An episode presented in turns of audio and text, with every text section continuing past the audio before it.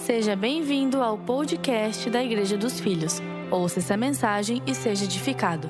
Lucas, no capítulo 8, verso 22, diz assim: Certo dia, Jesus disse aos seus discípulos: Vamos para o outro lado do mar.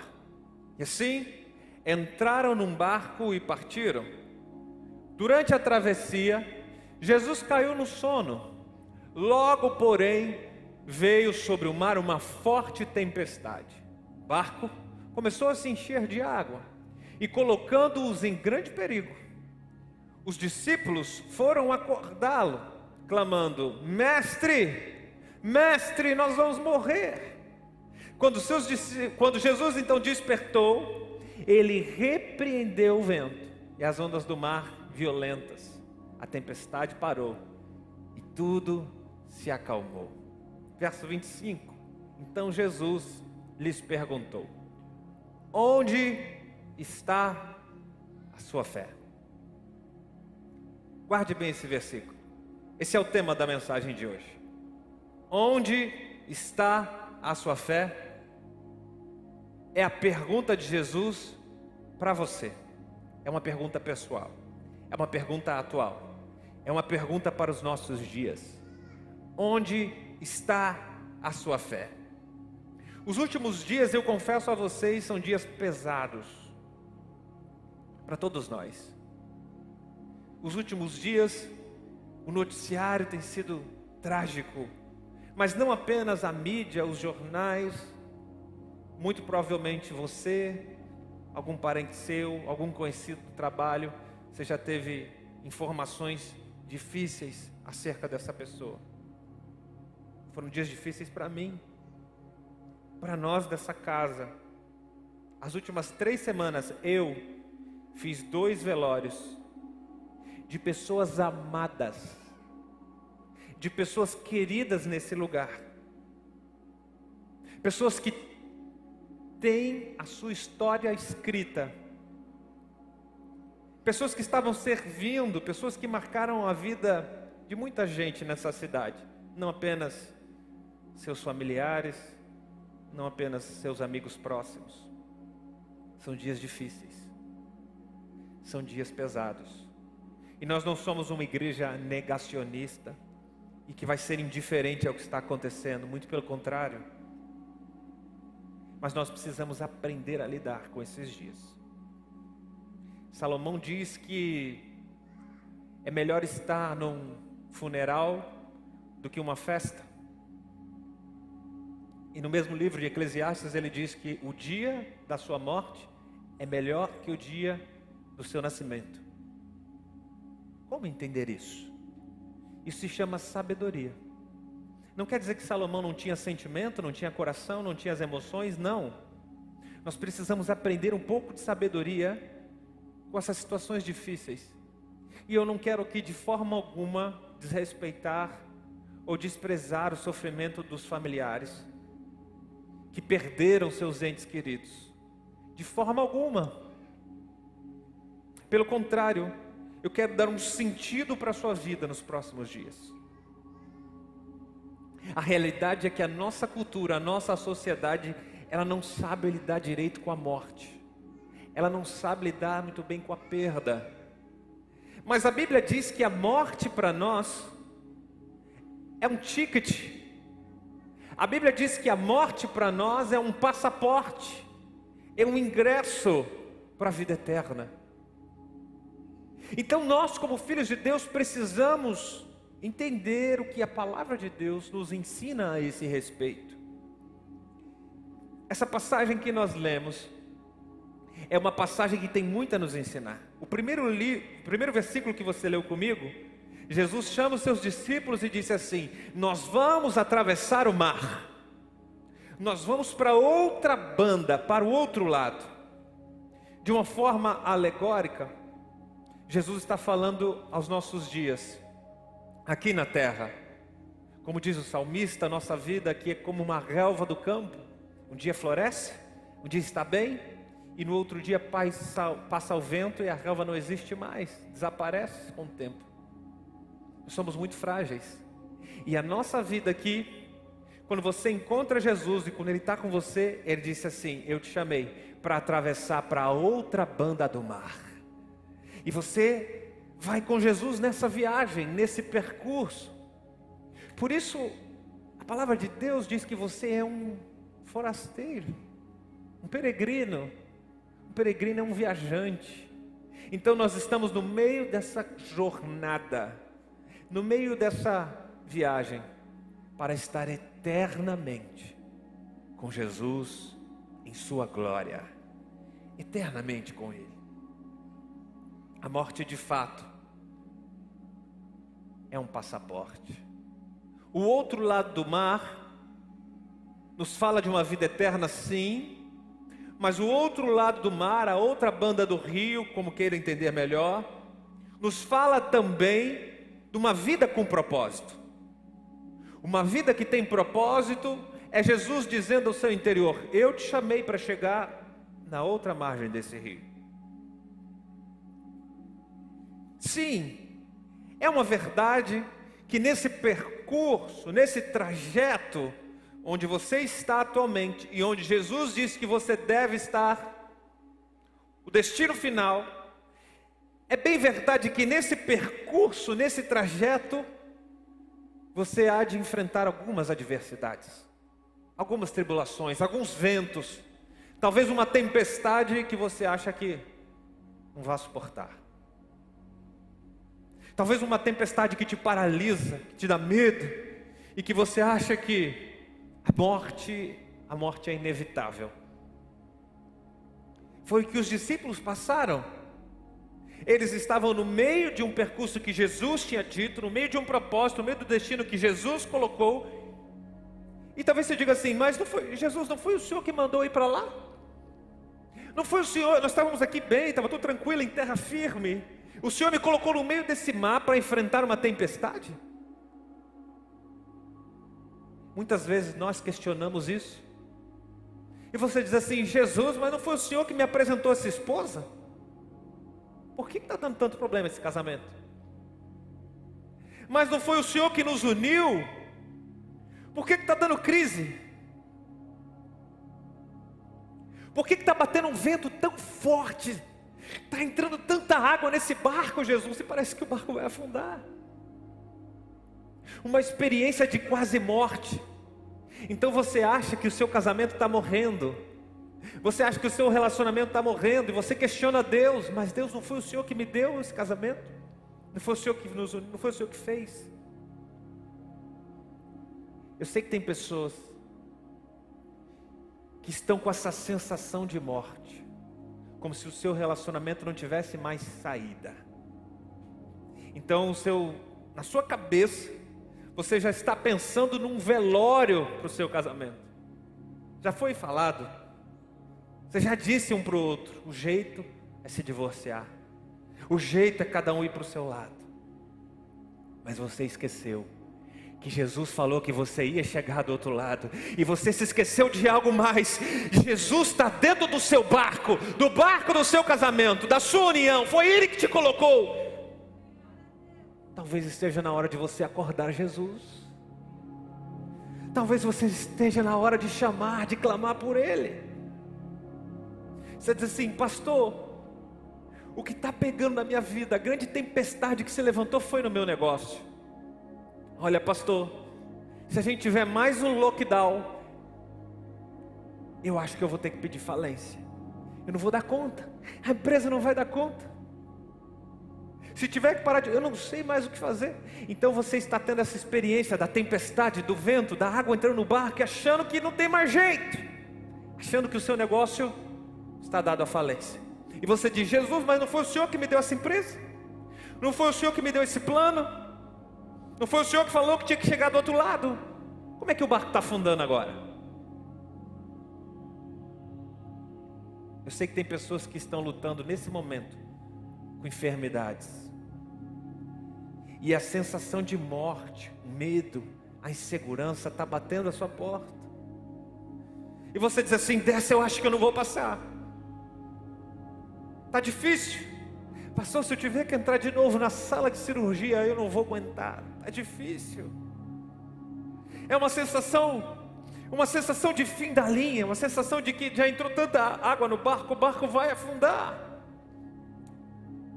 A minha fala para você é: quando a sensação de morte chega, quando a sensação de fundo do poço, de fim da linha, de acabou, agora não tem mais jeito, essa é a hora de você despertar Jesus, que está lá no teu barco, ele está no cantinho, parece que ele não está fazendo nada, você acha que ele nem está com você, mas eu preciso te dar a boa notícia: ele está com você e ele está esperando ser acordado por você. Ele está esperando ser acordado por muita gente. Ele está esperando ser acordado por muita gente. Deixa eu te dizer uma coisa. Tem muita gente questionando a Deus, tem muita gente dizendo assim: ah, mas só foi, mas Jesus falou, só foi eu colocar isso para Jesus. Eu já vi gente tola dizendo: Pastor, desde que eu me converti, desde que eu fui para a igreja, a verdade é que isso aqui na minha vida ficou pior. A verdade é que eu comecei a ganhar menos dinheiro. A verdade, eu já vi tolices assim. Eu preguei sobre isso, já ensinei sobre isso, sobre semente e colheita. A pessoa não sabe que ela está colhendo aquilo que plantou lá atrás. Então, às vezes, ela coloca na conta de Jesus errado. E aí tem gente dizendo assim, nessa hora, nesse momento difícil, na hora da tempestade, na hora das ondas fortes. Tem gente dizendo assim: Jesus, que negócio é esse? Você não está no barco? Tem gente questionando a Jesus, mas eu vou te dizer uma verdade: é melhor você ter Jesus no seu barco dormindo do que andar a vida inteira sem Jesus. Parece que Jesus não está fazendo nada, parece que Deus não está me vendo. É melhor ter Jesus no seu barco quietinho, tirando um cochilo, do que passar a tempestade sem Ele. Acredite, passar a tempestade sem Jesus é muito pior. Quando você o desperta, quando você clama por Ele, quando você acorda Jesus, Ele se levanta, acalma a tempestade, na hora. Uma só palavra de Jesus faz as ondas se acalmarem, o vento parar de soprar. Ele coloca ordem em todas as coisas com uma só palavra. E depois que ele acalma a tempestade, ele chama os discípulos, os filhos, e pergunta: Onde está a sua fé? Onde está a sua fé? É a pergunta atual é a pergunta para os nossos dias, é uma pergunta pessoal. Vocês não sabem que vão chegar do outro lado? É como se Jesus dissesse: Eu não falei para vocês que o destino final é aquele, o destino não é morrer aqui no meio do mar? Quando você tem uma crença errada, você acaba gerando medos desnecessários. Vou te contar uma coisa. Quando eu tinha, lá por volta dos meus 16 anos, 15 ou 16 anos, no ápice da minha adolescência. Estava na época de igreja que eles passavam muito aquele filme. É, como é que é o nome daquele filme? É, de Apocalipse, Deixados para Trás. Quem já assistiu Deixados para Trás? Lembra? Quem lembra? Um bocado de gente. Irmão, esse filme é pior que o do Fred Krueger. É o pior que o filme do Chuck, do boneco assassino. Pensa num filme de terror. Quem assistiu sabe o que eu estou falando. É o filme que você assiste e não consegue dormir. E você fica, meu Deus, e se Jesus voltar agora? Isso é um filme do Apocalipse, né? Você que não assistiu, só para você entender um pouquinho, ele fala do arrebatamento, e daí tinha um piloto de avião que foi arrebatado, o avião cai, tinha outra pessoa que foi arrebatada. É um filme trágico. E você fica naquela preocupação, meu Deus, se Jesus voltar agora. Você não dorme, irmão, vai por mim. Quem assiste esse filme ficou pelo menos dois, três dias sem dormir. Eu tinha assistido naqueles dias, na fase da minha adolescência, estava naquela época. E se falava muito sobre nova era, se falava muito sobre a volta de Jesus naquela época. E aí eu tive uma experiência que marcou minha vida, uma das mais fortes. Eu estava numa tarde, eu acho que era um sábado provavelmente. Eu estava dando um cochilo depois do almoço, dormindo.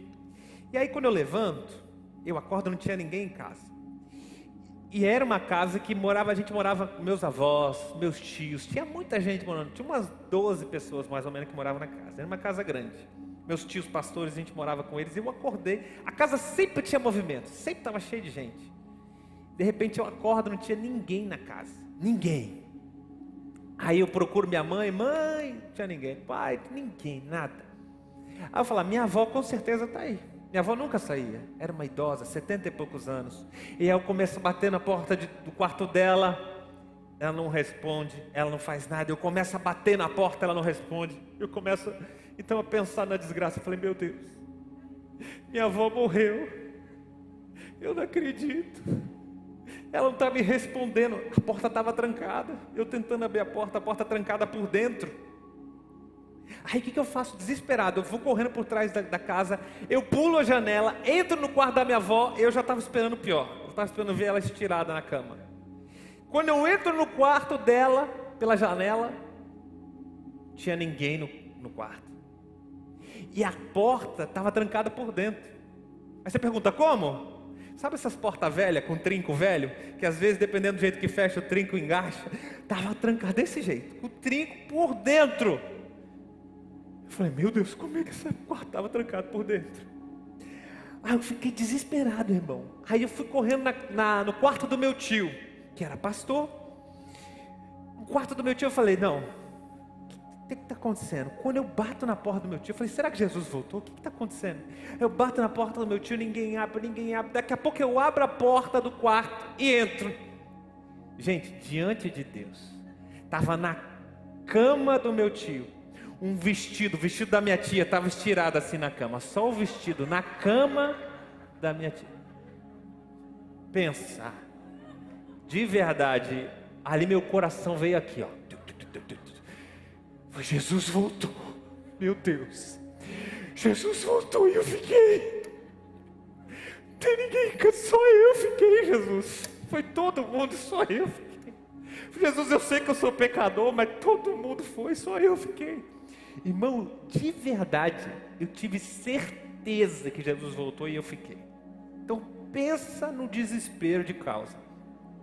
Eu não sabia o que fazer, estava chorando, estava chorando, estava esperando eu sair na rua sem saber para onde ir. Acabou, o anticristo está chegando, aquela coisa toda de Apocalipse. Aí eu, eu, não tinha rumo, comecei a andar sem rumo. Eu fui, eu fui na casa de uma irmã da nossa igreja, muito conhecida, que era umas duas quadras mais ou menos dessa casa. E eu chorando, desesperado na rua. Eu, eu vou lá, eu sei que a casa vai estar vazia, eu também não vou achar ninguém. Bato na porta, ninguém responde. Bato, tudo aberto, janela aberta, porta aberta, ninguém responde. Pronto, estou falando, Jesus voltou. Tem ninguém em casa, a casa está abandonada. Aí era, era um casa com terreno grande, aí eu abro o portão, entro, vou ouvindo um barulho, e quando eu chego no fundo da casa, estava todo mundo lá, minha avó, minha tia, minha mãe, a dona da casa, e conversa vai, conversa vai, e eu chego chorando, feito um abestado. Eu chego, ah, vocês estão aqui, vocês estão vivos, ah, que bom, Jesus não voltou, Jesus. Irmão, ninguém entendeu nada.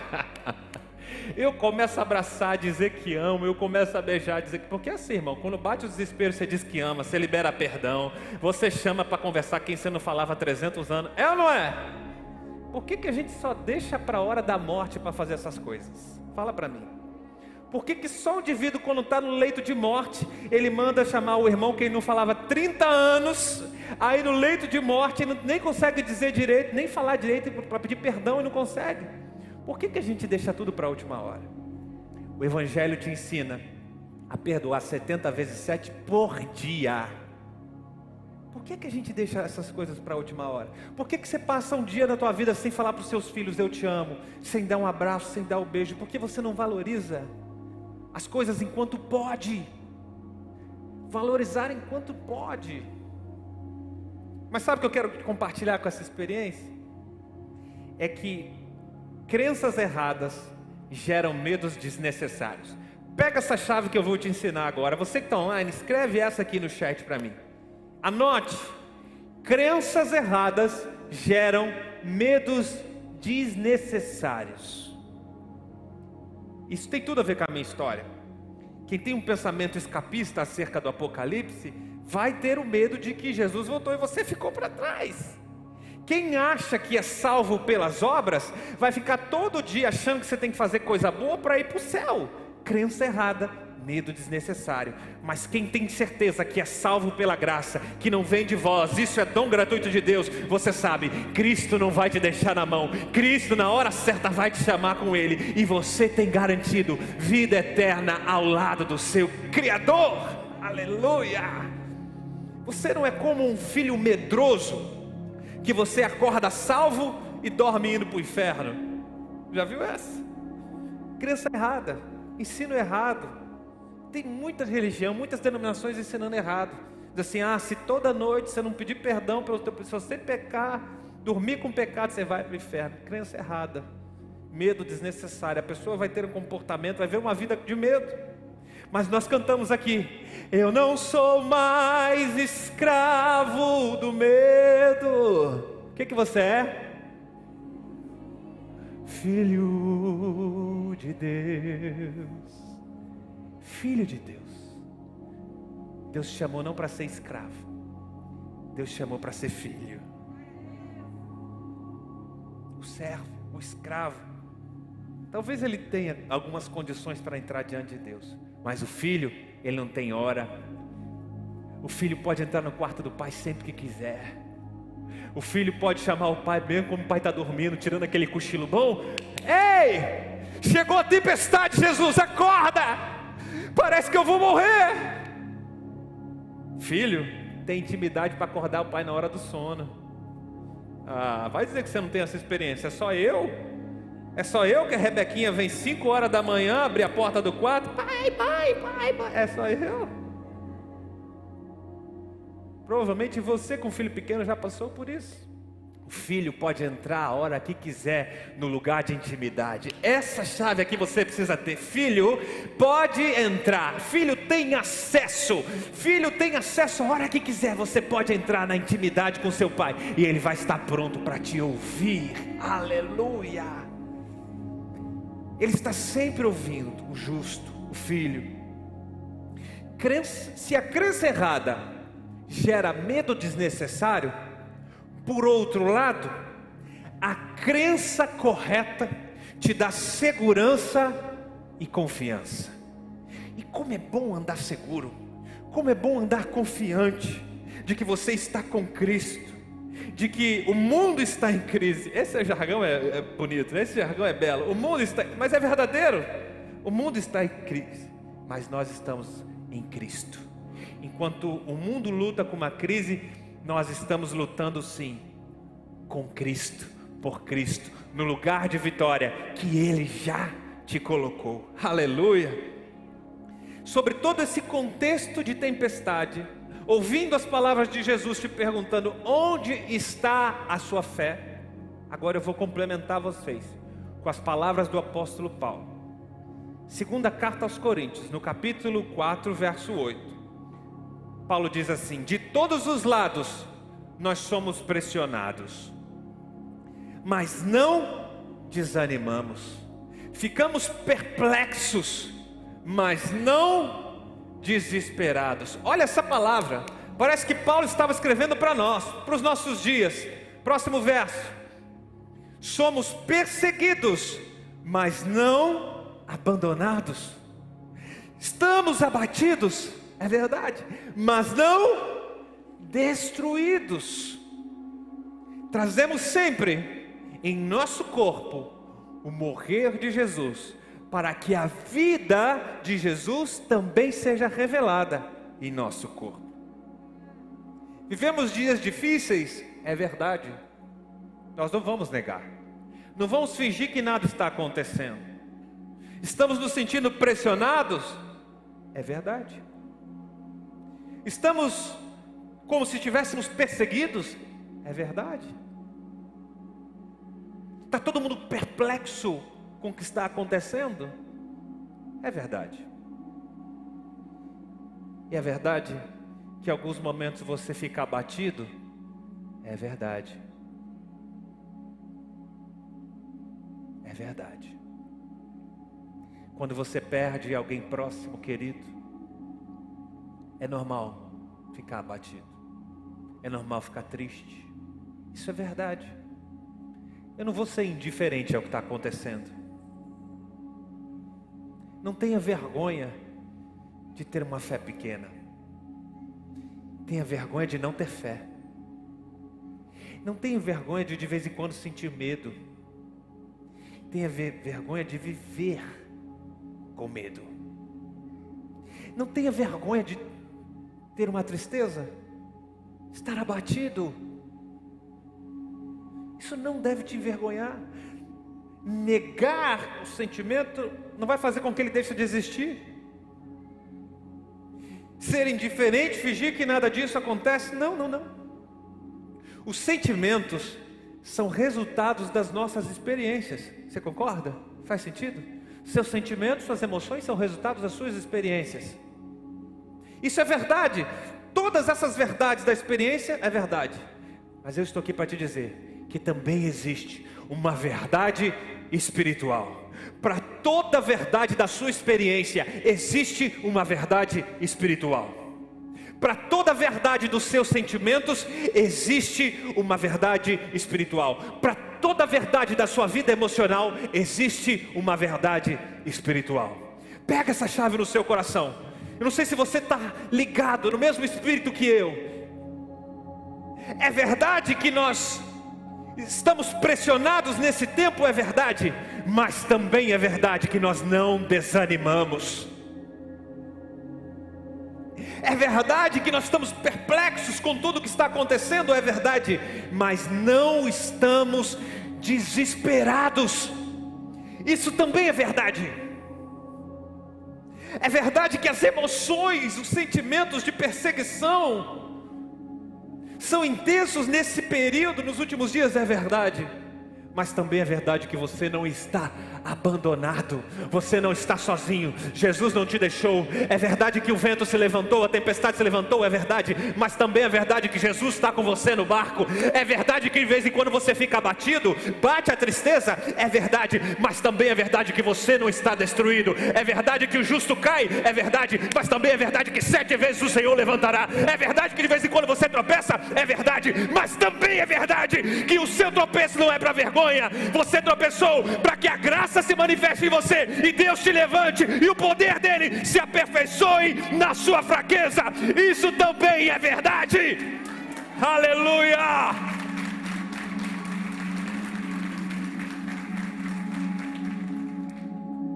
Não negue seus sentimentos.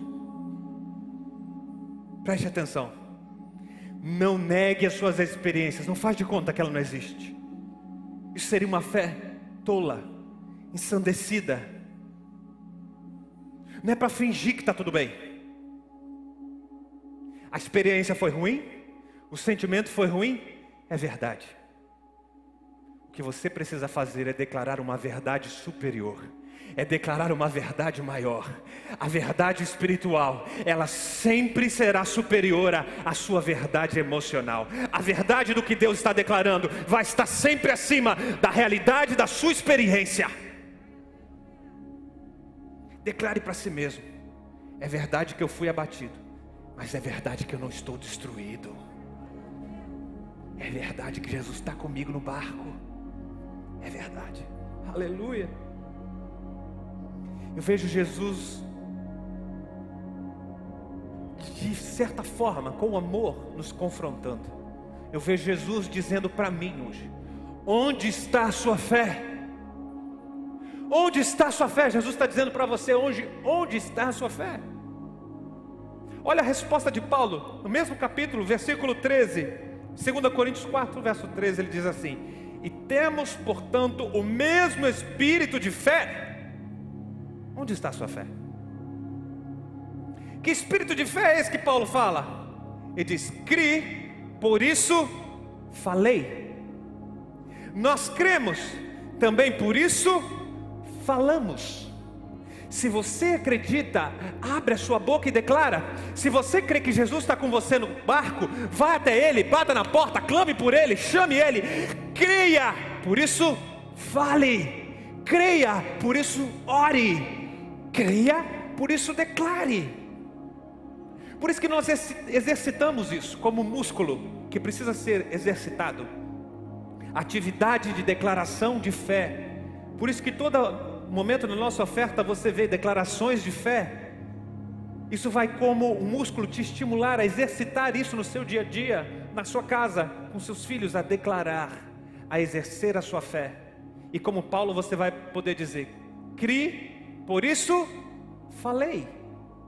Na sua oração, o que é a declaração? Você está declarando. Sua oração é uma declaração baseada no que você crê.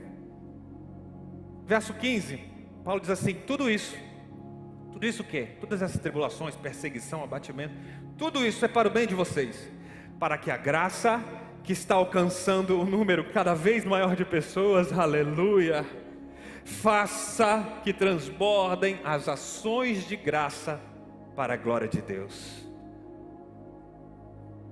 Isso é a verdadeira graça, não a falsa, não a hipergraça, a verdadeira a que não nega as tribulações.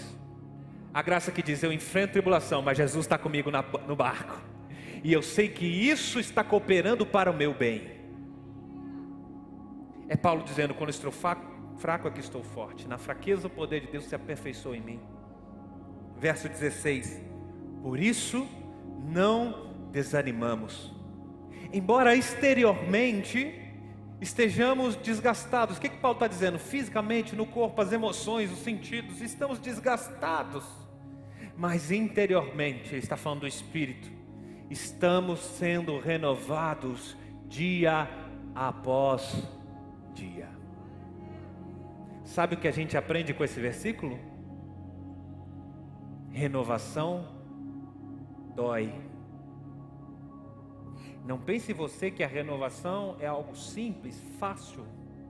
Vai fluir, tranquilo, fácil. Não, não. Renovação dói. Processo de crescimento é doloroso. Anota essa aqui para mim no chat, essa é forte. O crescimento é doloroso. Quem já enfrentou isso? Aquela fase de crescimento. Eu tive muito isso na adolescência. Que a pessoa dá aquela esticada, o joelho fica doendo cotovelo ficar doendo. É ou não é? Fase de crescimento. Dói. Te tira da zona de conforto. Por isso, Paulo disse: tudo isso é para o nosso bem.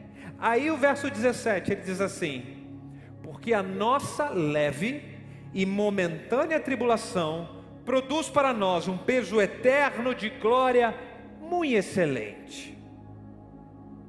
Assim, 18. Fixamos os nossos olhos não naquilo que se vê, mas no que não se vê.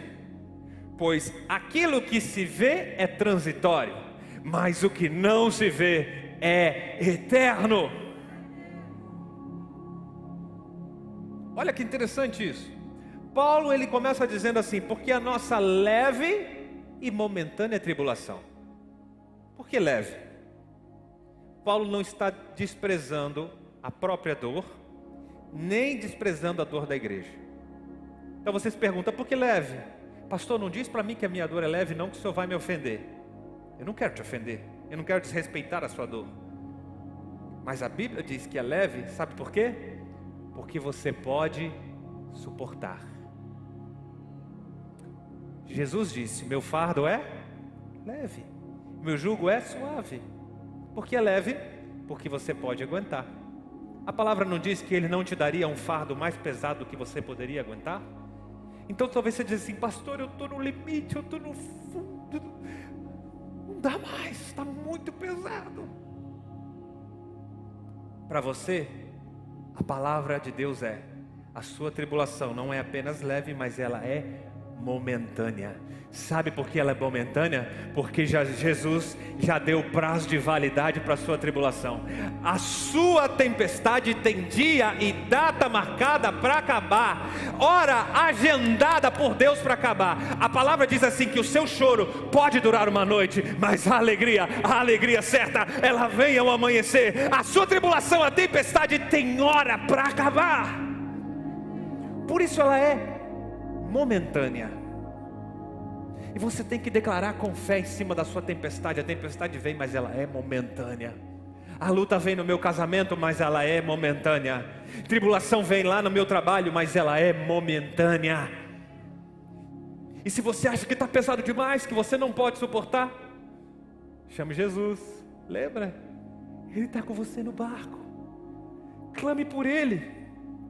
O problema é que na hora da tempestade, que Paulo diz assim no verso 17 ainda, a leve e momentânea tribulação, ela produz um peso eterno de glória muito excelente. Olha só, ela produz. Quem produz?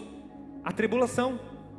Tem muita gente, eu atendo, recebo muitas pessoas que dizem se sentir inúteis porque estão passando por prova, tribulação, porque não está fazendo o que gostaria, porque não está onde gostar, fazendo o que queria, e você se sente inútil, improdutivo.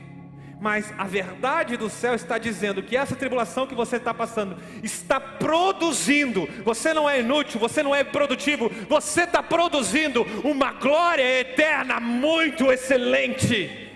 É um peso de glória, é uma recompensa real e eterna. Pastor, mas eu não estou vendo, eu não estou sentindo. A gente precisa sentir, né? Eu não estou sentindo que Deus está aí, eu não estou vendo, não está acontecendo. Sabe qual é o meu conselho para você? Se você não está vendo, se você não está percebendo, mude a sua métrica. Uau! Não está conseguindo ver? Não está conseguindo analisar o seu nível de produção eterna? Muda a métrica, muda o olhar, muda a régua. Talvez você está medindo com o olhar errado. Está dizendo, mas pastor, eu já estou tanto tempo liderando esse GC, eu estou tanto tendo que lidar com essas pessoas, discipulada, acompanhando, não vejo resultado. Muda a métrica, o que é resultado para você? Multiplicação é resultado, número de pessoas. Você não sabe a transformação que está gerando no interior. Você não sabe o que o Espírito Santo está fazendo lá dentro. Você não sabe as sementes eternas que você está plantando um dia vai ter colheita. Talvez não seja você que colha, mas o seu papel de plantar você fez. Aquilo que você está fazendo hoje tem um preço de glória muito excelente. Aleluia. Deixa eu te dizer uma coisa. Pare de se sentir improdutivo. Mude os olhos. Paulo diz assim: eu não fixo o meu olhar naquilo que é aparente. Eu aponto os meus olhos para aquilo que é invisível, para aquilo que é eterno. Meu conselho para você é: comece a olhar com os olhos espirituais. Como que você vai enxergar o que é eterno? Como que você vai enxergar o que é invisível? Comece a olhar com os olhos espirituais, com os olhos da fé com o olhar que o Espírito Santo te dá. Lembre-se, Jesus, Ele está no seu barco, esperando, desejando ser acordado por você, querendo dar um basta final nessa tempestade. Sabe o que é forte? Quando você decidir se aproximar de Jesus e acordar Ele, você também vai ser acordado. Quando os olhos de Jesus se abrirem para dar um basta na tempestade, os seus olhos espirituais também vão se abrir. Tem muita gente que diz assim: Pastor, eu não estou conseguindo ver com os olhos espirituais. O meu conselho para você é: acorde Jesus, desperta Jesus, abra os olhos de Jesus e você vai ver o poder dele agindo, a tempestade se acalmando, o vento parando, as ondas bravias cessando e os seus olhos espirituais vão ser edificados. Você vai começar a olhar com os olhos da fé. Quando Jesus acordar, você também vai ser acordado. Se aproxime dele, clame por ele, chame a ele, entra no lugar de intimidade que ele está. Jesus não estava dormindo lá no meio de todo mundo, ele estava no lugar de intimidade. Uh. Mas quantos estão realmente a fim de entrar no lugar de intimidade que Jesus está? Ele está lá te esperando. Quantos realmente têm essa vontade, esse desejo? Estão convictos de que Jesus é capaz de fazer a tempestade parar com uma só palavra. E quando ele fizer isso, ele vai te perguntar: onde está a sua fé? Essa pergunta é para nós hoje, para a igreja dos filhos, para todo filho e filha de Deus. Onde está a sua fé? Fique ligado conosco. Em breve teremos mais conteúdos para abençoar a sua vida.